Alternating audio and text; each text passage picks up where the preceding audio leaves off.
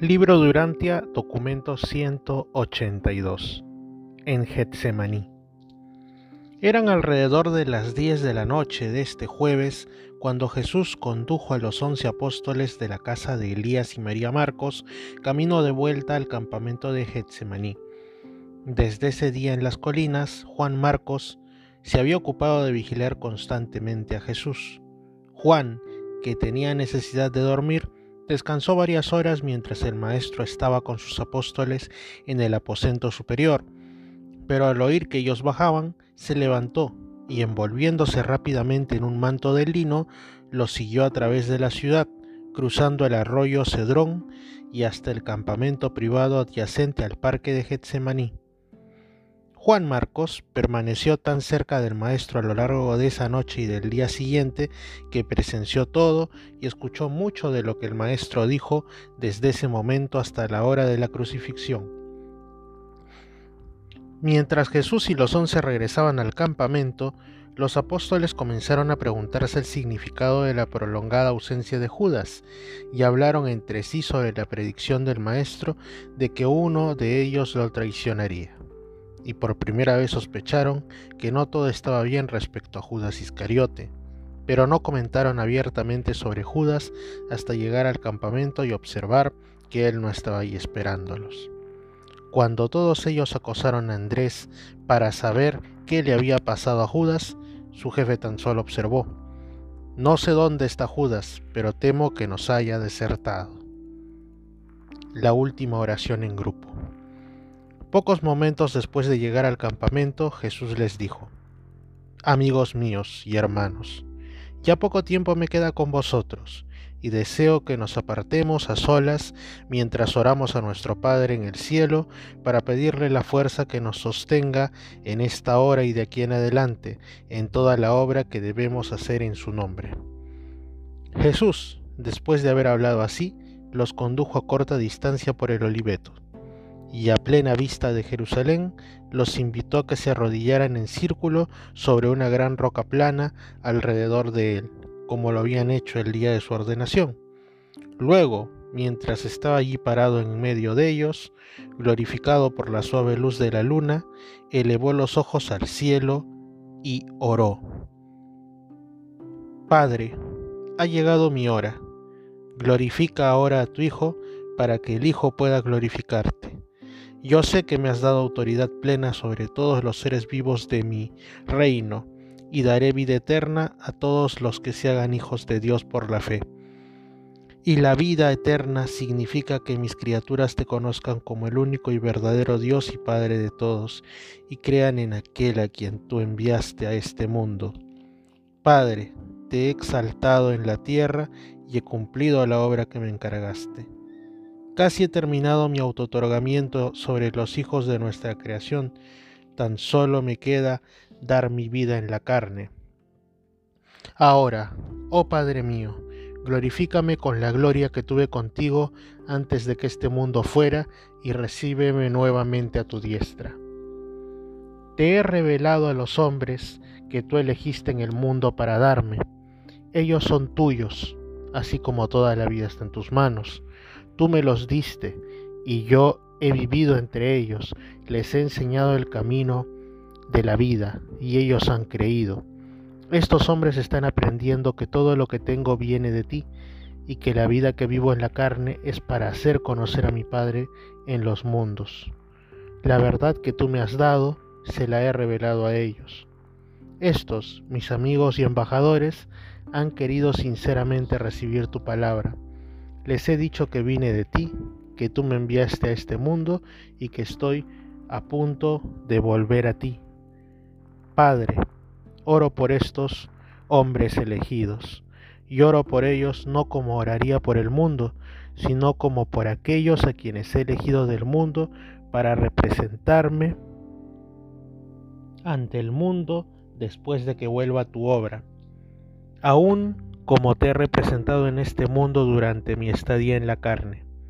Estos hombres son míos, tú me los diste, pero todas las cosas que son mías son por siempre tuyas, y todo lo que era tuyo, tú ahora has hecho mío. Tú has sido exaltado en mí, Y yo ahora oro para que pueda ser honrado en estos hombres.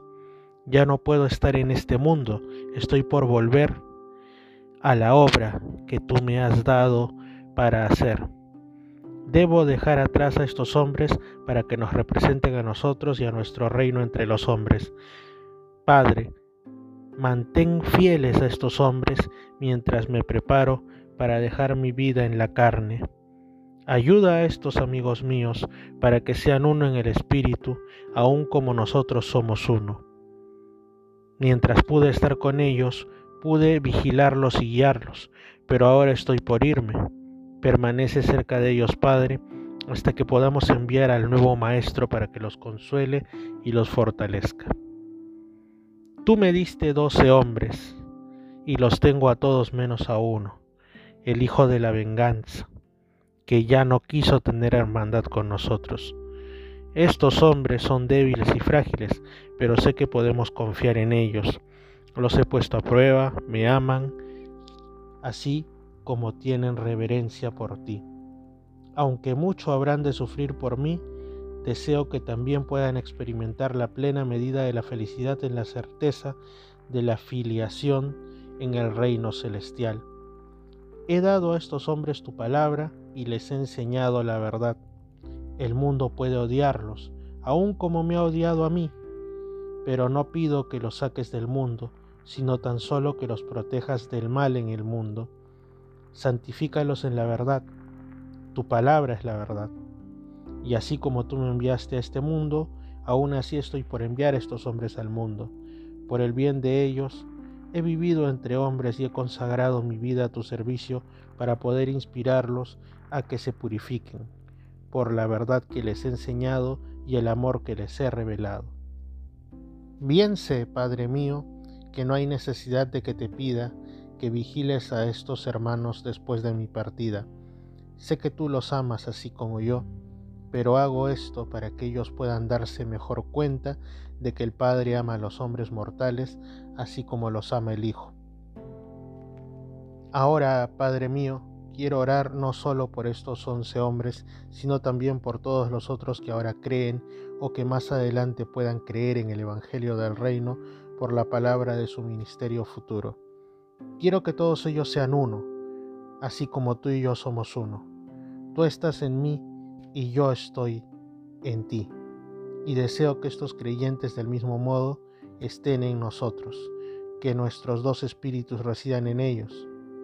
Si mis hijos son uno como nosotros somos uno, y si ellos se aman los unos a los otros como los he amado a ellos, todos los hombres creerán entonces que he venido de ti y estarán dispuestos a recibir la revelación de la verdad y de la gloria que he hecho. La gloria que tú me diste la he revelado a estos creyentes. Así como tú has vivido conmigo en espíritu, así he vivido yo con ellos en la carne. Así como tú has sido uno conmigo, así he sido yo uno con ellos. Así será uno el nuevo Maestro con ellos y en ellos. Todo esto he hecho para que mis hermanos en la carne puedan conocer que el Padre los ama, así como los ama el Hijo, y que tú los amas, así como me amas a mí. Padre, obra conmigo para salvar a estos creyentes, para que en el presente lleguen a estar conmigo en la gloria y luego proseguir y unirse a ti en el abrazo del paraíso. A los que sirven conmigo en humildad, los quiero tener conmigo en la gloria, para que puedan ver todo lo que tú has puesto en mis manos, como la cosecha eterna de la sembradura del tiempo en la semejanza de la carne mortal. Anhelo mostrar a mis hermanos terrestres la gloria que tenía contigo antes de la fundación de este mundo. Este mundo muy poco sabe de ti, Padre recto, pero yo te conozco y te he hecho conocer por estos creyentes y ellos harán conocer tu nombre a las generaciones venideras. Ahora les prometo que tú estarás con ellos en el mundo, aun como has estado conmigo, aún así. Los once permanecieron arrodillados en este círculo alrededor de Jesús por varios minutos antes de levantarse y volver en silencio al campamento cercano. Jesús oró pidiendo unidad entre sus seguidores, pero no deseaba uniformidad. El pecado crea un nivel muerto de inercia maligna, pero la rectitud alimenta el espíritu creador de la experiencia individual en las realidades vivas de la verdad eterna y en la comunión progresiva de los espíritus divinos del Padre y del Hijo. En la comunidad espiritual del Hijo creyente con el Padre Divino nunca puede haber finalidad doctrinal ni superioridad sectaria de conciencia grupal. El Maestro, durante el curso de esta oración final con sus apóstoles, aludió al hecho de que él había manifestado el nombre del Padre al mundo. Y eso es en verdad lo que él hizo, al revelar a Dios mediante su vida perfeccionada en la carne. El Padre en el cielo trató de revelarse a Moisés, pero solo consiguió causar que se dijera, yo soy y cuando se le suplicó una mayor revelación de sí mismo, tan solo se reveló, yo soy el que yo soy. Pero una vez terminada la vida terrenal de Jesús, este nombre del Padre se había revelado de tal manera que el Maestro, que era el Padre encarnado, podía en verdad decir, yo soy el pan de la vida, yo soy el agua viva, yo soy la luz del mundo. Yo soy el anhelo de todas las eras. Yo soy la puerta abierta a la salvación eterna. Yo soy la realidad de la vida sin fin. Yo soy el buen pastor. Yo soy el camino a la perfección infinita. Yo soy la resurrección y la vida. Yo soy el secreto de la sobrevivencia eterna. Yo soy el camino a la verdad y la vida. Yo soy el Padre infinito de mis hijos finitos. Yo soy la verdadera vid, vosotros sois las ramas. Yo soy la esperanza de todos los que conocen la verdad viva. Yo soy el puente vivo entre un mundo y otro. Yo soy el vínculo vivo entre tiempo y eternidad.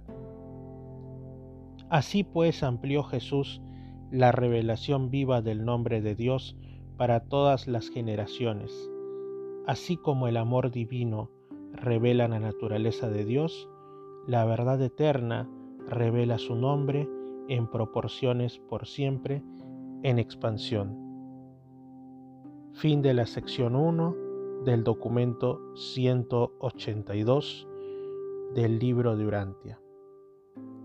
Si desea continuar leyendo o continuar informándose sobre este documento 182 y en general sobre toda la maravillosa quinta revelación conocida como el libro de Urantia, puede ingresar a www.urantia.org, donde encontrará la quinta revelación totalmente gratuita.